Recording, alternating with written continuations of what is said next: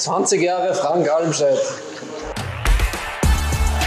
Erster FC Köln. Der Podcast. Das ist ja Ihr Job, ja? dumme Fragen zu stellen, das machen Sie gut.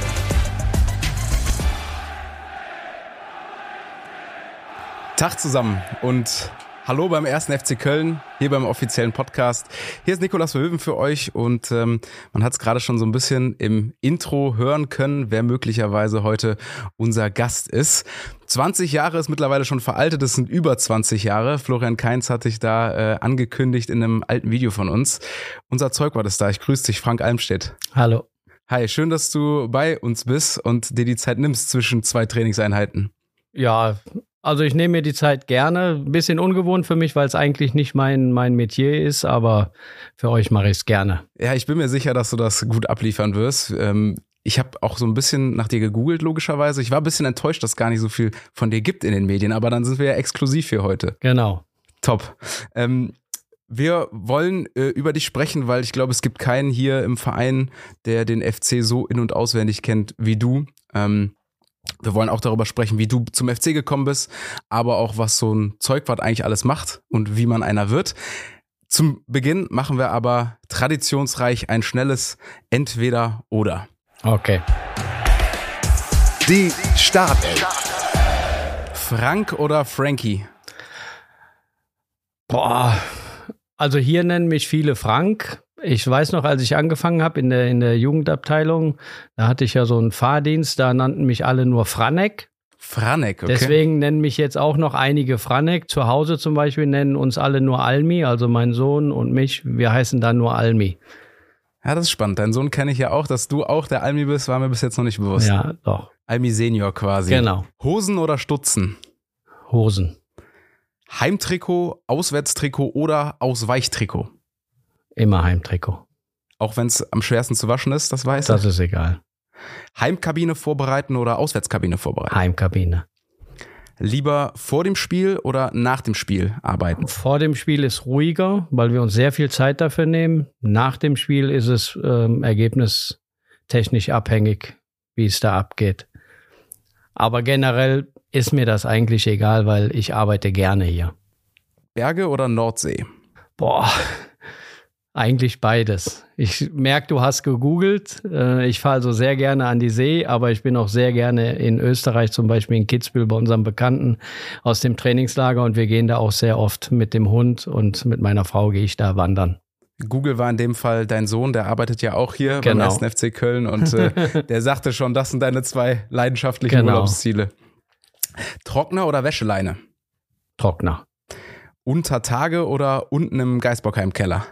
Also ich hätte nie meinen Arbeitsplatz gewechselt, wenn Sophia Jakoba aufgeblieben wäre. Also unter Tage, ich als Sprengbeauftragter hatte einen guten Job, das war ein Knochenjob, aber ich habe ihn sehr gerne gemacht.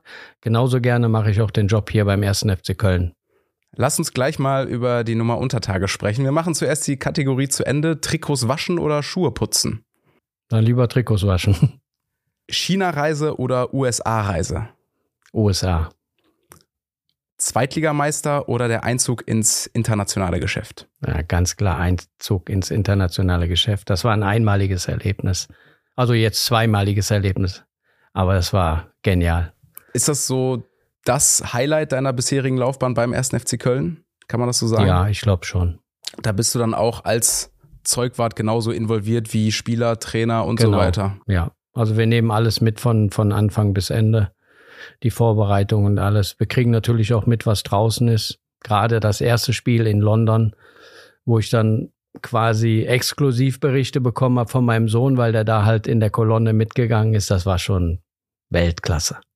Wie ist das dann in der Kabine danach? Ist das wirklich einfach eine einzige Party, sowas? Ja, auf jeden Fall. Also da haben wir das wirklich genossen, auch wenn wir verloren haben. Trotzdem dieses Erlebnis, das wird dir keiner mehr nehmen. Und bist du einer, der dann auch schnell auf den Tischen tanzt oder bist du lieber in der Ecke und Nein. beobachtest das Treiben? Gar nicht. Ich, also Tische tanzen. Also jeder, der mich kennt, sagt, ich freue mich über jedes Tor. Ich bin auch eigentlich sehr emotional. Ich zeig's halt nur nicht immer so. Also ich tanze nicht auf den Tischen. Hast du da eine Begründung für, dass du es nicht so gerne zeigst? Bist du dann der professionelle Zeugwart Frank oder woran liegt Ich das? bin eher der Zurückhaltende. okay. Professionell ja, weil ich liebe ja meine Arbeit, aber nee, so das rauslassen mache ich nicht so gerne. Aber ähm, nach einem Sieg genießt, also dir geht's nach dem Sieg auch besser. Ja, natürlich, Ja. absolut, klar. So sehr bist du schon Teil des Teams. Das ist, Ja. das habe ich mir schon gedacht. Ähm, das war dann so ein Highlight. Ähm, jetzt momentan kann man ja ehrlich sagen, sind wir im Kampf um den Klassenerhalt. Es ist so das ehrliche Fußballgeschäft.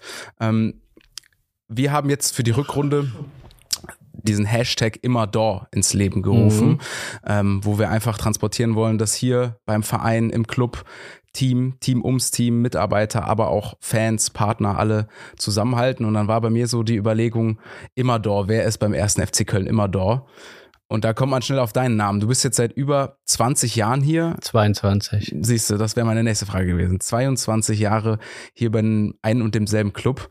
Ähm, wie hat das hier angefangen damals? Du warst als erstes eigentlich Busfahrer für den fürs Genau. Nachwuchsleistungszentrum.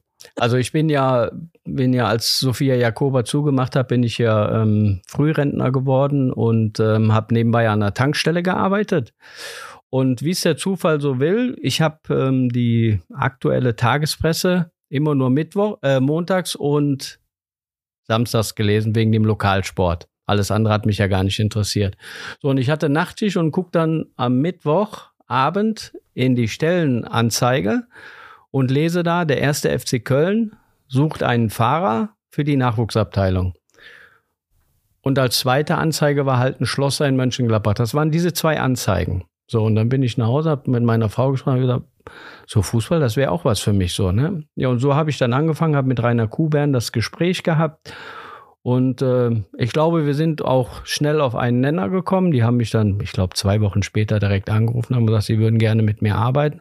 Und so habe ich dann halt angefangen. Ich habe dann in Erkelenz einen Spieler abgeholt, den sie von Alemannia Aachen verpflichtet haben und bin dann so durch die Dörfer, Quadrat Ischendorf, äh, Bergheim, Bedburg. Und mein erster Fahrdienst war halt, äh, also Sören Prüter damals in Erkelenz, dann habe ich äh, Lukas Podolski abgeholt, Thomas Kessler war bei mir im Bus, äh, Lukas Sinkewitz. Das waren so meine ersten Begegnungen hier beim FC. Das sind ja schon mal Namen. Es sind einige gute Fußballer dabei rausgekommen. Da sind ein paar gute bei rausgekommen. Ja, das war ein guter Einstieg für mich. Kann man so sagen. Ähm, mir ging auch direkt durch den Kopf, Thomas Kessler ist ja heute so mehr oder minder auch ein Vorgesetzter von dir, Mhm. wenn man das so sagen kann. Witzelt man da manchmal drüber, dass du den damals hier noch als junger Aber ich Panzer... glaube, im, ich glaube, in der momentanen Situation sind wir da etwas professioneller eingestellt. Okay, verstehe. Ja. Also mit Lukas Sinkewitz, wenn ich mit dem telefoniere, das ist immer lustig. Also der war ja immer schon so ein Spaßvogel. Ihr habt ja auch beide eine Verbindung, weil ihr äh, Kreisliga-Fußball lebt, oder? Du spielst selber noch alte Herren, habe ich äh, Genau, ja. äh, erfahren. Und äh, Sinke ist, soweit ich weiß, ja auch noch beim SV Löwenich-Widdersdorf aktiv. Ja, ab und zu kickt er da noch, ja. ja.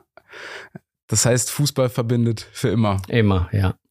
Wie ist das denn? Du hast es eben schon angesprochen. Du warst eigentlich echt unter Tage, ne? Äh, Ja. In, in Heinsberg, ist das richtig? Hast in Hückelhofen. in Hückelhofen? Sophia Jakoba. Ich habe da die Lehre gemacht, eigentlich den Eliteberuf als Bergmechaniker, wo man sagt, also da kann man immer von leben, man hat auch gut verdient und habe dann Zusatzausbildung gemacht als Brandschutzmeister. Ich war in der Grubenwehr drinne und habe dann letztendlich auch den Sprengmeister gemacht und äh, habe dann unten alles so in die Luft gejagt. Ne?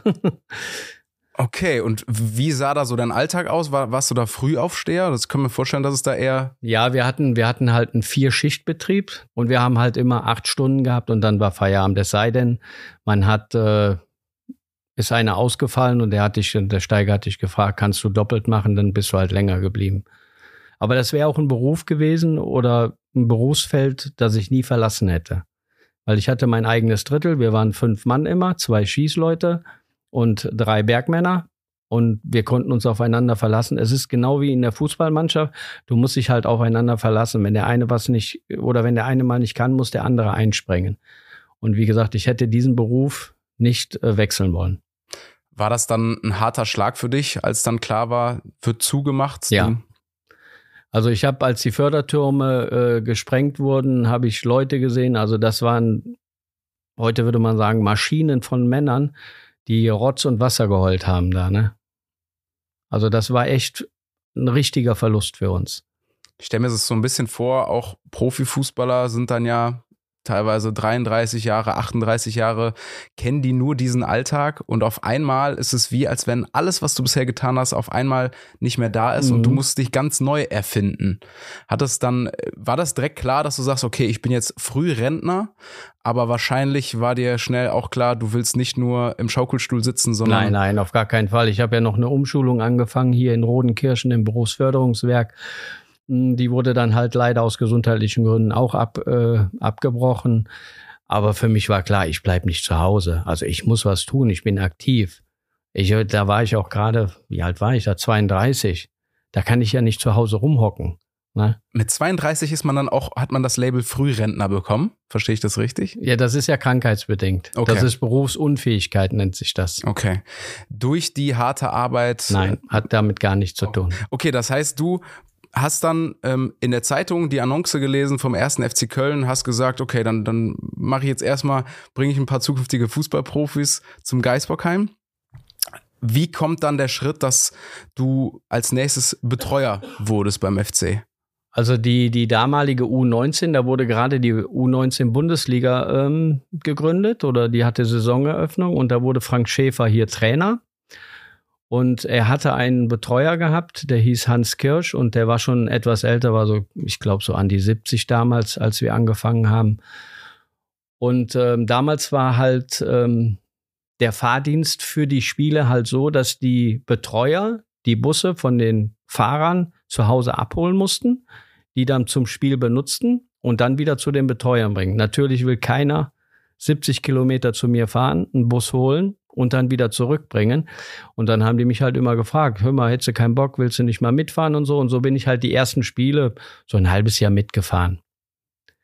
Immer jeden, jeden Sonntagmorgen bin ich dann mit denen zum Spiel gefahren, wieder zurückgefahren, habe die abgesetzt, hat riesen Spaß gemacht und dann irgendwann kam halt Frank Schäfer und hat gesagt, hör mal Frank, ähm, du fährst ja eh immer mit, willst du nicht bei uns Betreuer werden? Und so bin ich halt in diese Schiene reingerutscht. Ähm, dann war ich halt ich glaube, sechs Jahre U19-Betreuer. Dann kam der Umbruch in der U23. Frank Schäfer ging hoch in die U23, hat mich dann mitgenommen als äh, U23 Zeugwart dann halt. Und ähm, dann irgendwann bin ich dann halt Zeugwart der ganzen Nachwuchsabteilung geworden. Und 2010 musste ich dann mal ins Büro zu Herrn Meyer und die haben dann gesagt, die hätten mich gerne oben bei der Lizenzabteilung. Und dann habe ich den Herrn Meier gefragt, ja, wie lange habe ich denn Zeit zu überlegen? Und dann hat er wirklich witzigerweise auf seine Uhr geguckt und hat gesagt, ja, so zwei Minuten 34 gebe ich dir. Ne? Und dann habe ich gesagt, okay, dann mache ich das. Und so bin ich halt dann da hochgekommen zu den Lizen zur Lizenzabteilung. Das war jetzt einmal im Schnelldurchlauf hier deine Arbeit beim FC, aber das zeugt ja davon, dass du offensichtlich gute Arbeit geleistet hast. Das denke ich mal.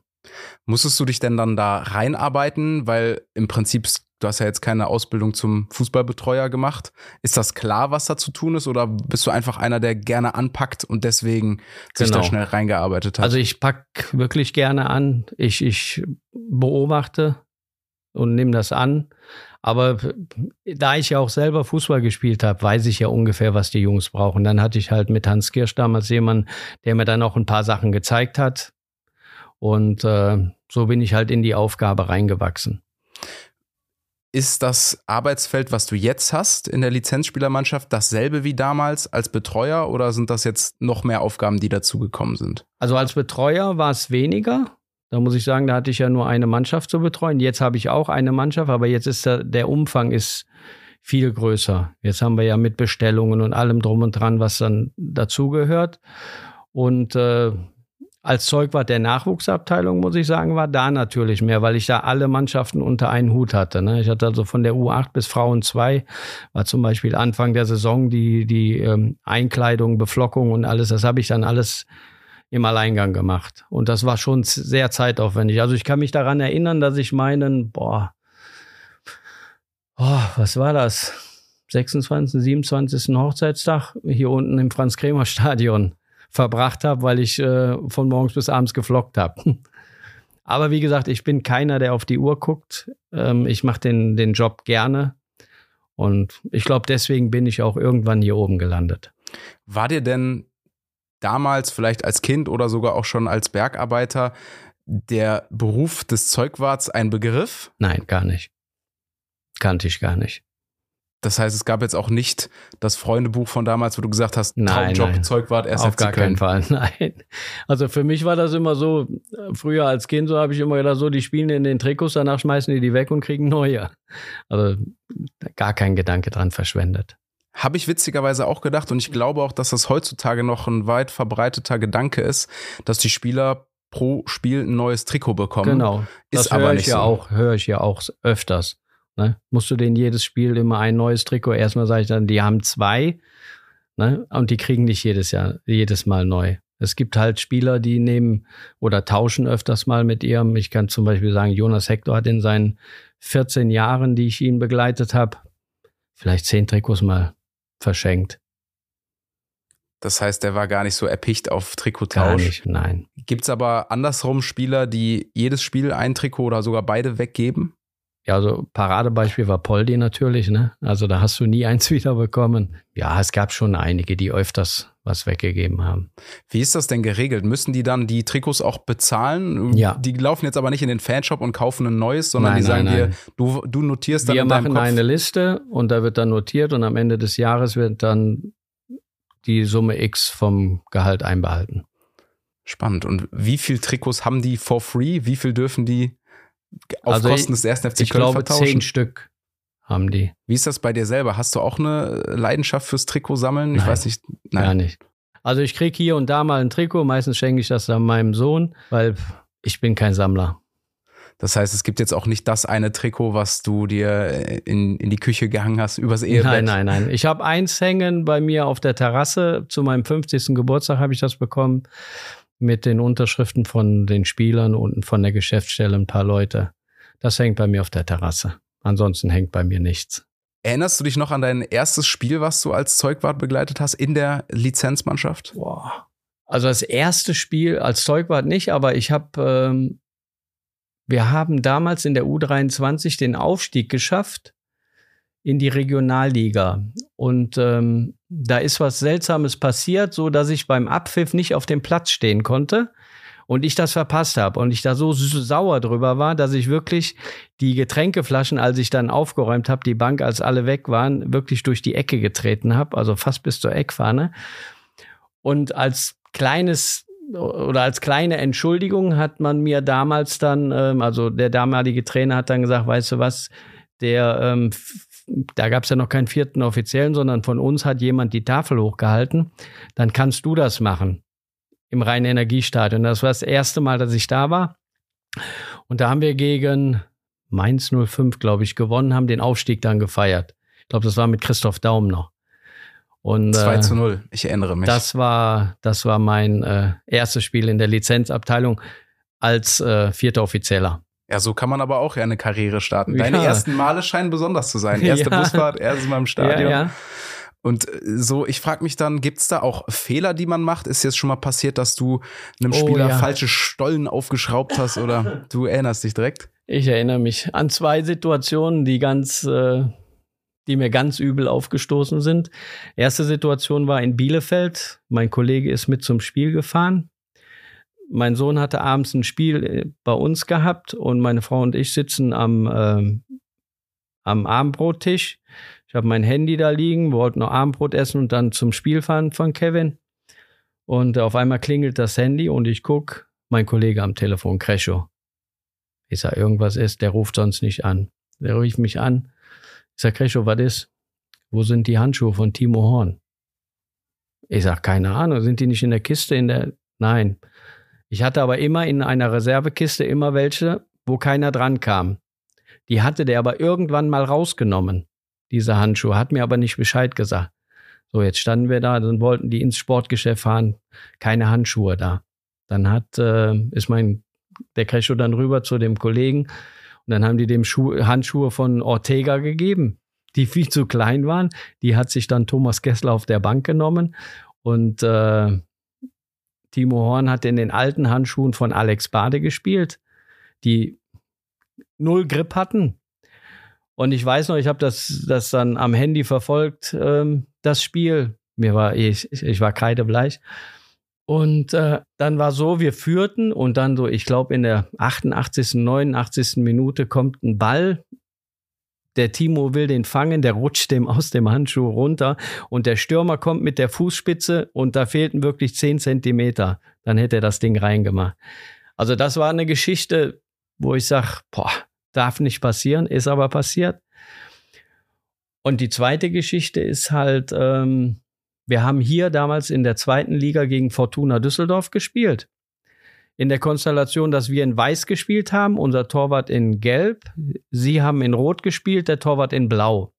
Wir fahren zum Rückspiel, genau die gleiche Trikotkonstellation. Dann kommt der vierte Offizielle, sagt der Amstadt, können Sie kurz mitkommen? Ich sage, ja, was gibt's denn? Ja, wir müssen kurz Trikotabstimmung machen. Und wir waren wirklich, wir waren ja, ich weiß nicht, vier, viereinhalb Stunden vorher im Stadion. Sag ich, ja, kein Problem. Und dann sagt der Manuel Gräfe zu mir, Herr Almstedt, so können wir nicht spielen. Ich sage, Herr Gräfe, wieso nicht? Ja, Sie haben rote Nummern auf dem Rücken, die haben weiße Nummern, Sie haben rot am Ärmel, die haben weiß am Ärmel, das geht nicht. Ich sage, Herr Gräfe, wir haben im Hinspiel genauso gespielt. Sagt der Almstedt, Hinspiel interessiert mich nicht. Mein Linienrichter kann nicht sehen, wenn da eine Abseitslinie ist ja, ich sag, was machen wir jetzt? Dann nehmen Sie mal Ihre Ersatztrikots. Ich sag, die habe ich nicht bei. Ich habe immer Ersatztrikots bei gehabt, aber die Konstellation war so eindeutig, weil wir im Hinspiel so gespielt haben. Sagt er zu mir, was sind Sie denn für ein Amateur? Wo hat er, hat er auch recht gehabt. Ja, auf jeden Fall war langes Hin und Her und dann hat halt Fortuna Düsseldorf die Trikots gewechselt und dann konnten wir das Spiel doch noch. Ansonsten hätten wir halt den Leibchen spielen müssen. Das war mir dann auch eine Lehre, dass ich nie mehr ohne einen zweiten Satz Trikot fahre. Wäre meine nächste Frage gewesen, ob man immer noch ein zweites Paar Trikots immer. dabei hat. Also ich habe immer eine Kiste bei, wo alle drei Trikotfarben, da hat jeder Spieler ein Trikot drin. Also die Hose und Schutzen wäre ja dann egal, aber das Oberteil habe ich für jeden Spieler immer wechselbar bereit. Ist denn schon mal beim Flocken was schiefgegangen? Falscher Name, falsche Nummer oder so etwas? Ja, wir hatten halt mal äh, Flocks gehabt, die halt abgegangen sind, ne? Okay. Da hatten wir halt schlechte Qualität. Das passiert. Und Passiert schon mal. Oder die Nummer, zum Beispiel die Null falsch rumgedreht, dass der Geißbock dann oben war, der ist ja da eingearbeitet. Das passiert schon mal. Ja gut, aber das ist dann nicht spielentscheidend. Nein, nein gerade mit den Leibchen, das kennt man ja doch immer mal wieder aus der Kreisliga. Ja. Habe ich bis jetzt in der Bundesliga noch nicht beobachtet. Ist dir das mal äh, unterlaufen irgendwie? Doch, auch mit dem FC hat mir mein Kollege erzählt, die hatten das, die sind, glaube ich, aus dem Trainingslager gekommen, haben ein Spiel gegen Kaiserslautern gehabt und hatten auch nur Einsatztrikots dabei und mussten dann in Leibchen spielen. Das war aber dann noch vor meiner Zeit. Ja, ist dir noch nicht passiert. Dann Nein. Klopf auf Holz, ja. dass es so bleibt. Frank klopft sich auf den Kopf, sehr gut. Kannst du so sagen, äh, du hast Crescio gerade schon angesprochen, ihr seid ja ein Dreierteam mittlerweile als Zeugwerte, mhm. noch mit Ben. Wie sieht so euer Alltag aus? Jetzt sprechen wir mal von heute. Wir haben jetzt Dienstag. Wann fängst du hier an? Was ist das Erste, was du machst? Erzähl uns so mal von deinen Routinen hier am Geisbockheim. Also in der Regel bin ich um halb acht, acht Uhr bin ich hier. Dann mein erster Gang ist immer zur Waschmaschine. Wir machen das immer so, dass derjenige, der an dem Tag länger bleibt, Wäsche wegmacht und die Trainerwäsche kommt meistens erst spät abends. Das heißt, wir machen die dann morgens früh. So, dann gehe ich hin und wasche dann die, die Trainingswäsche. Ja, und dann, wie jetzt zum Beispiel, habe ich die Vorbereitung getroffen für, für das Stuttgart-Spiel. Schon mal alles vorbereiten. Wir wissen noch nicht, in welchen Farben wir spielen können. Das heißt, ich habe jetzt zwei Sätze vorbereitet, die ich dann eventuell Donnerstag hochfahre zum Bus ähm, zum Einladen. Ja, ansonsten gleich, wenn die Jungs reinkommen, dann werden Schuhe geputzt, die Wäsche gewaschen. Zwischendurch gibt es noch ein bisschen Mittagessen. Und äh, irgendwann so gegen 4 Uhr, denke ich mal, fahre ich dann wieder nach Hause.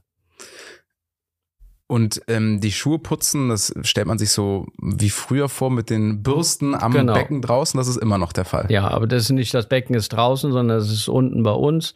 Und äh, wir machen das halt für die Spieler.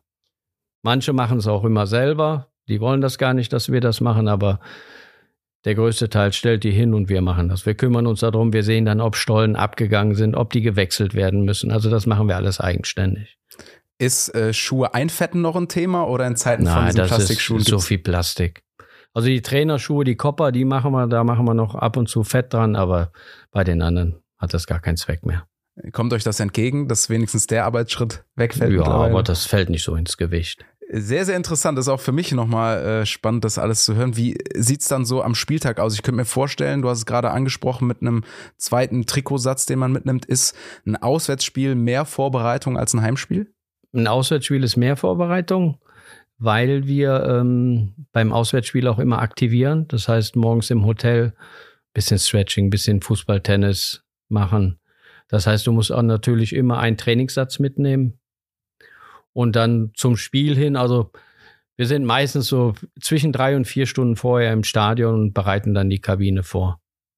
Woran müsst ihr dann alles denken? Was hat, was bringt ihr dem Spieler alles mit und was muss er noch selber mitbringen? Selber braucht er nur seinen Kulturbeutel. Ansonsten, also wir haben alles dabei, vom Trikot, Badelatschen, äh, Shampoo, Schuhe, Handtücher. Also die brauchen eigentlich nichts mitbringen, die haben nur ihr kleines äh, Täschchen, wo ihr Parfüm drin ist. Ich erinnere mich, es gibt ein POV-Video von dir, wo du eine, so eine Bodycam anhast und dein Arbeitstag am Spieltag mhm. begleitet wird. Und da sagst du so, der Keins weiß gar nicht, was er alles machen soll. Daran denkst du auch alles. Das heißt, Trauerflor, Kapitänsbinder und auch den Karnevalsorden, den wir anstatt eines Wimpels mhm. jedes Mal tauschen. Das ist alles auch euer Aufgabenbereich. Das ist alles unser Aufgabengebiet, genau. Es ist eine Menge. Das ist eine Menge, ja. Und wenn da was vergessen wird, dann sagen alle, wie kann das passieren? Aber es ist halt sehr umfangreich. Aber es ist irgendwann auch Routine, wobei sich halt in Routine auch mal Fehler einschleichen. Ne? Kann man das sagen? Ich hoffe, du verstehst die Frage. Wie viele Jobs stecken in deinem Job? Wie viele? Boah, vier, fünf? Welche wären das? Also du bist ja, du bist also Wäscher, du bist Seelentröster, ne? Also wir sind ja eigentlich so, würde ich sagen, so Mama und Papa für die Spieler. Die kommen mit jedem Problemchen zu uns. Wir, also ich glaube, dass wir viel mehr wissen über die Spieler, was auch im Privaten als sonst wäre. Vielleicht sogar mehr als die eigene Frau. Aber es ist halt so, wenn die uns was erzählen, dann bleibt das auch bei uns. Das soll in der Mannschaftskabine bleiben, so ist es. Genau. Trotzdem ist das vielleicht eine ganz schöne Überleitung. Wir haben eine weitere kleine Rubrik, die möchte ich dir einmal zeigen. Kabinengeflüster. Da bist du ja genau der richtige Mann für diese Rubrik. Wir wollen so ein bisschen durchs äh, Schlüsselloch spinksen und du musst keine Geheimnisse von irgendwelchen Spielern verraten, aber vielleicht können wir ja so ein bisschen mal herausfinden, was so in so einer Mannschaftskabine äh, so vor sich geht. Schauen wir mal. Was würdest du denn sagen aus dem aktuellen Team, wer hält seinen Platz am ordentlichsten? Aus dem aktuellen Team, da würde ich Matthias Köpping sagen. Der immer, also der mir immer haften geblieben ist als ordentlichster, war wirklich Dujan Svento, der ist damals von Red Bull Salzburg gekommen. Also da hat man wirklich oder das war einem unangenehm, wenn man die Socken nur schief dahingelegt hat. Das war also wie beim Militär, die lagen wie an der Schnur gezogen, genauso wie bei Simon Zoller. Simon Zoller, sein Platz war auch immer tipptopp. Das ist äh, eigentlich jetzt eine Rubrik in der Rubrik. Und zwar haben wir eine Regel hier im Podcast, dass der letzte Gast dem aktuellen Gast eine Frage stellt. Mhm. Die Stimme, die du jetzt hören wirst, ist sehr, sehr markant. Deswegen denke ich, bist du relativ schnell im Bilde, wer das ist. Wir hören mal rein an die Frage äh, für Frank Almstedt. Levin Frank, die verlangen hier Sachen von mir. Hier ist der Henning, Henning Krautmacher. Ich hatte gerade einen Podcast hinter mir und bin jetzt aufgefordert, dir eine Frage zu stellen. Dir als Zeugwacht, kann man ja so sagen. Ne? Zeugwacht ist ein Kölschwort, weil in, in, München und Berlin wird man das ja nicht verstehen. Ich weiß, dass es äh, vor Jahr und Tag, vor Jahrzehnten äh, noch so war, dass die die Fußballer, nehmen wir mal die von 54, die haben sich ihre Fußballschuhe noch, noch selber putzen müssen. Das ist jetzt alles anders. Das musst du, arme Socke, jetzt alles machen. Gibt es irgendein Erlebnis aus deiner Zeit als Zeugwart, wo du vielleicht mal von dem einen oder anderen Spieler überrascht worden bist, dass man nicht, äh, dass man der Zeug was schon, sondern dass der sein Zeug vernünftig irgendwie sortiert hat oder ja, mal irgendeinen Spieler, von dem du sagst, das war der ordentliche. Ja, genau. Da sind wir ja, wie ich gesagt habe, bei Dujan Svento. Der hat wirklich seinen Platz, der war wie beim Militär. Da war alles tipptopp und wie ich schon sagte, da hat man wirklich äh, ein schlechtes Gewissen gehabt, wenn man die Socken nur ein bisschen schief hingelegt hatte. Ganz im Gegenteil, aus deiner bisherigen Karriere von allen Spielern, die hier ein- und ausgelaufen sind in der Kabine, wer war der unordentlichste? Äh, ja, ich hatte mir über diese Frage auch Gedanken gemacht. Ähm, ich will da jetzt keinen einzelnen Namen nennen, sondern ich würde da eigentlich so generell so die Torhüter in die Pflicht nehmen, die halt so ein bisschen den Hang dazu haben, dem geschuldet, dass sie natürlich viel mehr Sachen haben. Das passt meistens auch gar nicht in ihr Fach rein und deswegen sind die eigentlich so diejenigen, die etwas äh, mehr suchen müssen. Stichwort Torhüter kam mir gerade der Gedanke, ich habe an die Kölner Haie gedacht. Mhm. Da haben die ja noch viel mehr Klamotten, die die da tragen mit ihren Rüstungen und so weiter. Tauscht man sich auch mal manchmal ähm, sportartübergreifend aus mit anderen Zeugwerten? Gibt es da irgendwie Kontakt als Beispiel zu den Haien oder so? Nee, leider nicht. Also ich kenne Physiotherapeuten von, von äh, aus der Bundesliga, äh, aus der Eishockeyliga, aber ähm, so mit Zeugwarten habe ich leider nichts. So innerhalb der Bundesliga ja, aber von anderen Sportarten leider nicht. Wäre mal interessant. Wäre wirklich mal interessant, Ja. vielleicht mal eine Woche Praktikum. Ja, genau, mal hospitieren. Ja, dann kann man Gute sicherlich Idee. Gibt es denn auch ähm, Dinge, die du dir dann von anderen Fußballvereinen abschaust, wenn du dich, wenn du sagst, da gibt's Kontakt zu anderen Zeugwerten? Oder ist die Arbeit relativ ähnlich Ja, überall? das ist überall ähnlich. Das ist halt, die einen haben mehr Platz, die anderen legen die, die Sachen halt so hin. Ich habe halt meinen Stil gefunden, den ich immer beibehalte und äh, ich habe bis jetzt nie ne etwas Negatives gehört, weil sonst würde ich vielleicht was ändern und von daher bleibt das so, wie ich das für richtig halte. Bereitest du auch für die Schiedsrichter Klamotten vor? Nein. Handtuch oder so Die etwas? kriegen nur, jeder kriegt ein Handtuch hingelegt und den Spielball. okay. Ah, das heißt, siehst du, für Bälle seid ihr dann auch zuständig, ne? Ja, ja, natürlich. Na klar, das heißt, äh, Bälle aufpumpen ist auch in deinem Themengebiet. Kommt auch bei uns vor, genau. Also wir bereiten die Spielbälle vor, die Aufwärmbälle vor, wir nehmen die mit ins Stadion und äh, die gegnerische Mannschaft bekommt 20, wir haben 20 und dann haben wir nochmal extra 10 Spielbälle. Ein Ball kriegt dann der, der äh, Schiedsrichter für den Anpfiff und am Ende sammeln wir halt alles, das was noch übrig ist, ein. Jetzt in den Wintermonaten, wenn dann doch mal noch Schnee fällt, gibt's ja diese knallorangenen Bälle. Löst das in dir auch äh, Schweißmomente aus? Gar oder nicht, seid ihr darauf vorbereitet? Wir sind darauf vorbereitet. Also wir haben im Stadion immer Spielbälle da. Die sind, wenn wir wissen, dass solche Verhältnisse vorkommen können, sind die vorbereitet, stehen die im Sack und das ist innerhalb von zwei Minuten ausgetauscht. Es gibt eine Legende, äh, das hat mir Matthias Scherz erzählt, dass Farid Mondragon so ein gewisses Fable für stark aufgepumpte Bälle hatte. Ist ja, das richtig? das ist richtig. Erzähl uns.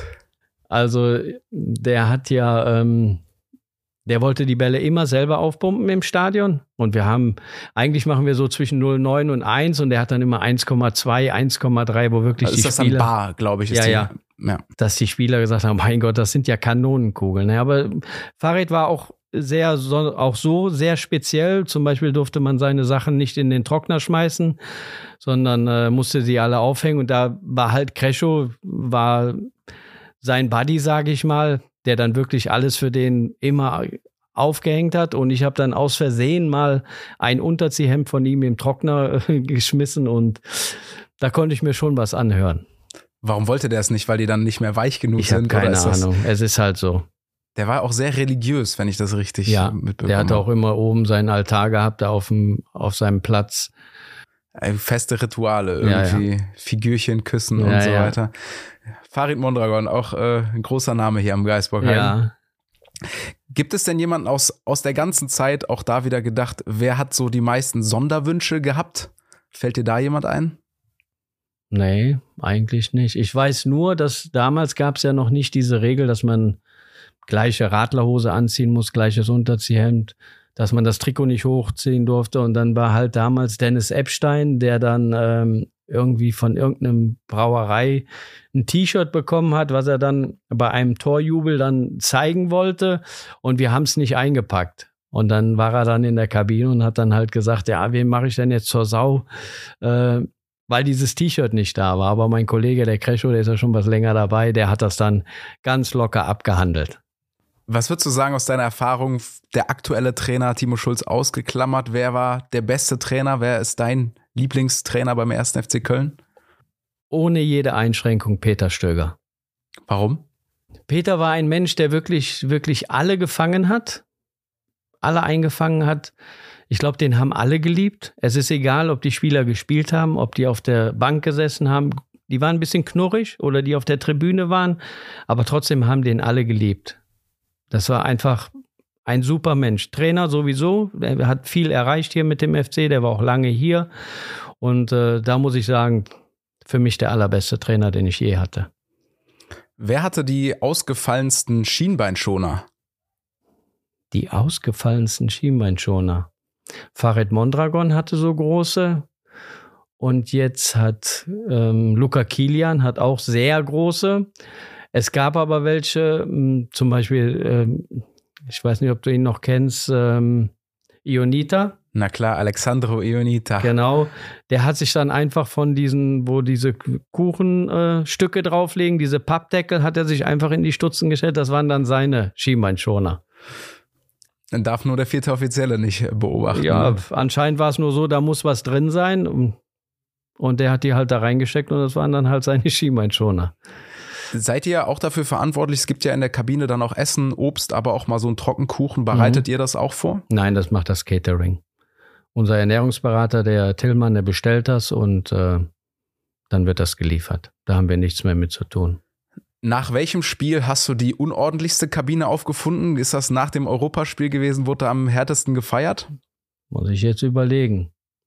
Ja, kann sein. Aber eigentlich ist sie nicht unordentlich, weil wir immer aufräumen. Schon beim Feiern.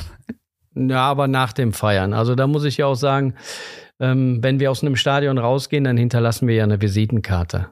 Und da muss ich wirklich sagen, Jonas Hector war immer der Erste, der alles aufgeräumt hat. Ich habe dann immer gesagt, Jonas, geh was essen, setz dich im Bus. Nein, das ist nicht deine Aufgabe, ich helfe dir. Jetzt zum Beispiel ist es Jan Thielmann, der braucht man nicht sagen.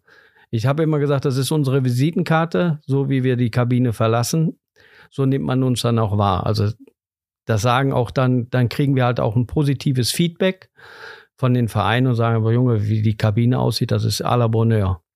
Das ist zum Beispiel bei Freiburg genauso, da sieht man gar nicht, dass da eine, eine Mannschaft drin war. Hast du eine Lieblingsauswärtskabine? Äh, Hoffenheim ist schön groß, gut zugänglich. In Gladbach bin ich auch gerne.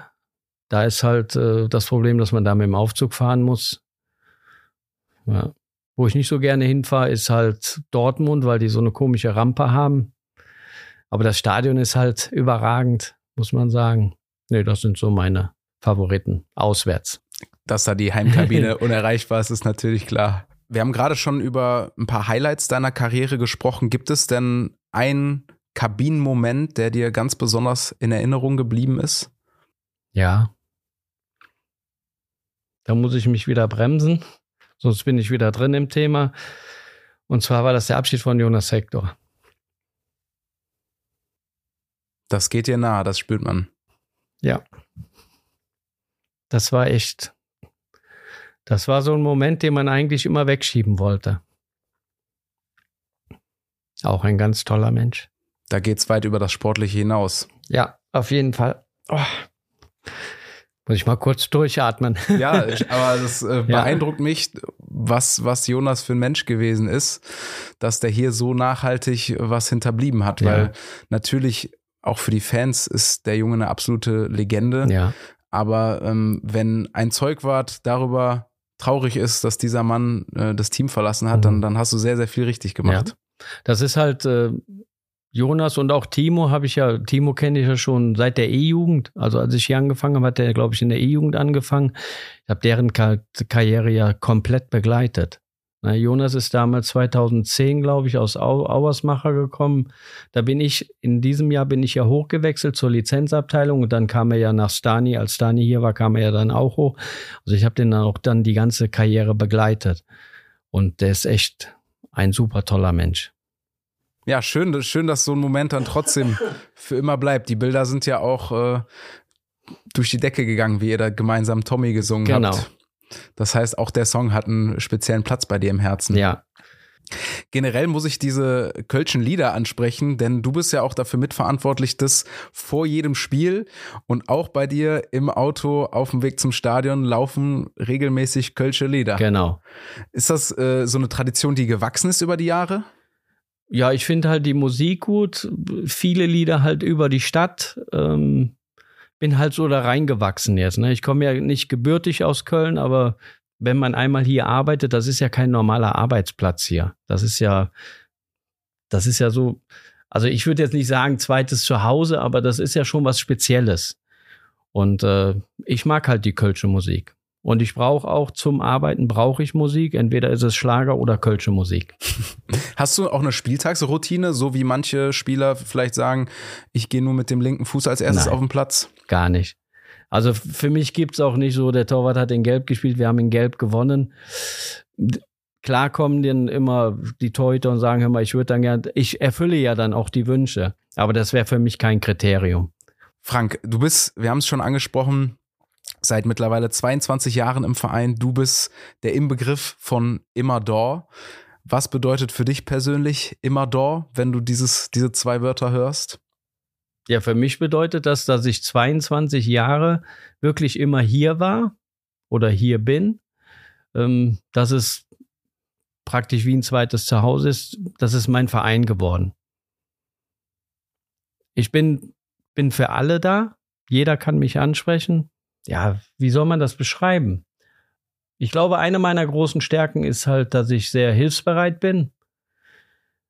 Es ist zum Beispiel so, dass ich äh, bei der Stiftung auch immer Trikots hinbringe und weil die sich halt auch so sozial engagieren. Das, was mich so ein bisschen ärgert, ist, ähm, dass ich mein, mein Versprechen noch nicht eingelöst habe. Ich habe der äh, Monika Beckmann versprochen, dass ich bei der Essensausgabe bei der Tafel nochmal helfe. Ich hatte mich dafür angemeldet, aber dann kam Corona dazwischen, dann hatten wir andere Trainingszeit. Das ist das, was ich mir auf jeden Fall noch auf die Fahne geschrieben, das muss ich noch machen. Ich habe mich auch mal im Team umgehört, ähm, wofür du so bekannt bist. Das knüpft perfekt an deine Tätigkeiten an, denn ähm, Davy Selke hat ein paar nette Worte für dich gefunden und kann das bestätigen. Ja, Frankie und ich hatten einen, äh, einen lustigen Start. Ich glaube, dass ähm, Frankie erstmal schauen musste, ähm, ob ich genauso ein Chaot bin wie auf dem Platz. Ähm, ich glaube, das hat er dann relativ schnell erkannt, dass es nicht so ist, dass es zwei Arten oder zwei Versionen von mir gibt. Und seitdem ja, haben wir ein richtig, richtig gutes Verhältnis. Frankie ist ein toller Mensch, der auch immer ähm, ja, ein Herz hat äh, für Charities, äh, für Leute, denen es nicht so gut geht, ähm, die nicht so privilegiert sind. Und ähm, ja, sammelt auch immer Schuhe ein oder Trikots. Und ähm, das finde ich richtig toll. Das zeigt, glaube ich, relativ gut, was für ein Mensch er ist. Ähm, ist eine große Hilfe immer für uns, hat auch immer ein offenes Ohr. Und äh, wir sind sehr, sehr froh, dass wir ihn haben gute Bindung zu Davy Selke. genau, das ist, als er, als er hier angekommen ist und äh, ich habe ihn ein bisschen, bisschen skeptisch gesehen und äh, habe dann aber so nach so ein paar Trainingseinheiten und nach den ersten Spielen so gemerkt, boah, ist eigentlich gar nicht so verkehrt der Typ. Und ähm, habe dann auch mit ihm dann darüber gesprochen. Auch habe ihm auch ehrlich gesagt, dass ich am Anfang halt nicht so positiv überrascht war, ähm, aber ähm, dass ich ihn jetzt wirklich als richtig tollen Mensch kennengelernt habe, der wirklich für einen einsteht, der für die Mannschaft alles gibt und der auch, äh, muss ich sagen, mir persönlich mal zur Seite gesprungen ist, als es dann im Trainingslager so kleine Meinungsverschiedenheiten gegeben hat ähm, zwischen einem äh, Mitarbeiter einer externen äh, Firma. Und äh, da muss ich sagen, das ist, also der steht für seine Mannschaft ein und ist ein guter Mensch. Genau wie du, kann man, glaube ich, so zusammenfassen. Gab es denn schon mal Anfragen von anderen Vereinen? Gab es schon mal die Überlegung, ach, wenn Real Madrid anruft, dann überlege ich es mir? Also es gab schon mal Anfragen, ja. Auch aus der na, damals zweiten Liga.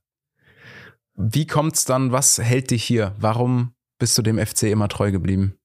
Also mich hält hier, ich habe mir hier ähm, ein Standing erarbeitet, glaube ich. Ähm, und ich liebe halt diesen Verein.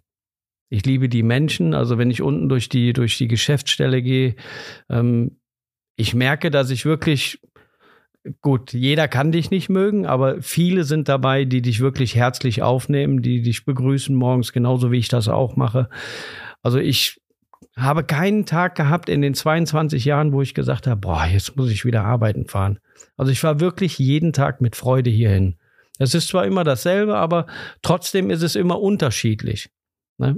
Diese, auch diese Gespräche mit den Spielern, diese, diese Floskeln und diese Neckereien, das, das ist das, was einen hier hält. Wenn du zu dem Frank sprechen könntest, der damals als Fahrer zum NLZ angefangen hat, was würdest du dem sagen? Dem würde ich sagen, bleib so, wie du bist, offen, ehrlich, hilfsbereit und freundlich. Hätte der junge Frank sich damals vorstellen können, dass er 22 Jahre hier beim ersten FC Köln Nein. arbeitet? Nein, hätte ich nicht. Aber ich hatte, hatte eigentlich eine andere Idee gehabt. Ich habe ja damals Rainer Kubern, der hinten die Geschäftsstelle macht im Nachwuchs. Zudem habe ich irgendwann mal gesagt, Rainer, ich arbeite hier so lange, bis ich neben dir einen Schreibtisch habe und wir beide die Geschäftsstelle leiten. Es ist anders gekommen, aber es ist gut so. Noch ist nicht aller Tage Abend. ja. Vielleicht irgendwann neben dem Denkmal äh, Frank Almstedt auch noch der Schreibtisch von dir. Wir kommen langsam zum Ende unseres Podcasts, aber eine letzte Rubrik möchte ich dir nicht vorenthalten. 90 plus 3. Die Nachspielzeit. Du hast eben schon angesprochen, das Täfelchen hast du schon mal hochgehalten für mhm. die Auswechslungen. Es geht jetzt aber nicht um drei Minuten, sondern drei Fragen, die sich hier immer wiederholen. Das heißt, äh, auch Henning Krautmacher, auch Lukas Podolski haben folgende drei Fragen gleichermaßen beantwortet. Die erste der drei Fragen ist ganz simpel. Was machst du heute noch so? Also ich werde das Training abschließen, sprich äh, die Kleidung reinigen und weiter das Spiel vorbereiten gegen den VfB Stuttgart. Was bedeutet jetzt schon die Vorbereitung? Wir haben Dienstag, wir spielen am Samstag. Das sind ja doch noch ein paar Tage dazwischen. Ja, ich bin halt jemand, der gerne früh alles fertig hat. Das heißt, ich habe unten schon alles gepackt. Ich lege jetzt noch die Trikots rein und warte auf das Go von äh, Marius Laux, der mir dann sagt, in welcher Farbe wir spielen. Und dann packe ich alles ein, damit ich alles fertig habe. Und äh, natürlich an den zweiten Trikotsatz denken. Das wird dir nicht mehr passieren. Auf gar keinen Fall. Was willst du in deinem Leben noch erreichen? Also in erster Linie möchte ich natürlich, dass wir den Klassenerhalt erreichen. Und in zweiter Linie ist äh, für mich Familie halt. Ich möchte mit meiner Familie noch viel erleben, ähm, weil Familie bei mir an erster Stelle steht. Jetzt gerade, jetzt haben wir, Kevin hat halt äh, einen Sohn bekommen, jetzt haben wir einen Enkel. Das sind so Sachen, die ich mit denen gerne machen würde. Oder wir auch machen im Sommer zum Beispiel zusammen in Urlaub fahren. Also mein Familienleben schön zusammenhalten, dass wir noch viele gemeinsame Jahre haben. Was ist für dich der erste FC Köln? Der erste FC Köln ist für mich mehr als nur ein Job. Das ist für mich, ähm, wie gesagt, ähm, sowas wie eine zweite Heimat, in der ich mich wohlfühle und wo ich gerne jeden Tag hinfahre, um Leute zu treffen. Das sind schöne Abschlussworte. Frank, vielen, vielen Dank dir. Hat mir große Freude bereitet und ich habe sehr viel gelernt über dich und über den Job des Zeugwarts. Das ist gut. Dankeschön. Danke dir. Mach es gut. Ich mach es gut auch.